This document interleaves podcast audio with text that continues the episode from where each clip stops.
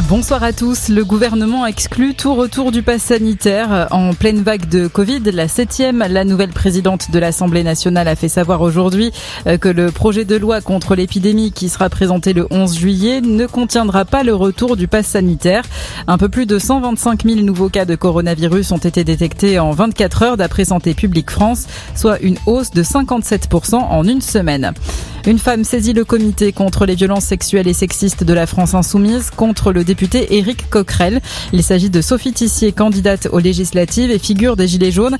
Elle accuse le député d'avoir eu, je cite, la main baladeuse lors d'une soirée. Elle évoque aussi plusieurs SMS l'invitant à rentrer avec elle. Interrogé par BFM TV, Éric Coquerel reconnaît qu'il a dansé avec elle, mais il nie tout ce qui pourrait s'apparenter à des gestes déplacés. Il n'exclut pas de porter plainte pour diffamation. De nombreux morts et blessés à Sloviansk en Ukraine. C'est ce qu'annonce le maire de la ville après des frappes.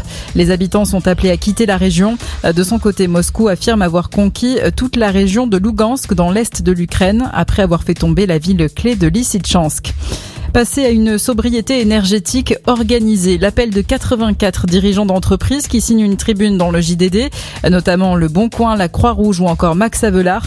Ils plaident pour intégrer dans la stratégie des entreprises l'économie circulaire ou encore la relocalisation. Allez, le sport et ce crash au départ du Grand Prix de Silverstone au Royaume-Uni. Plusieurs voitures impliquées, dont l'Alfa Romeo du chinois Guan Yuzu qui a fini sur le toit. Le pilote a été évacué vers le centre médical. Il est sain et sauf.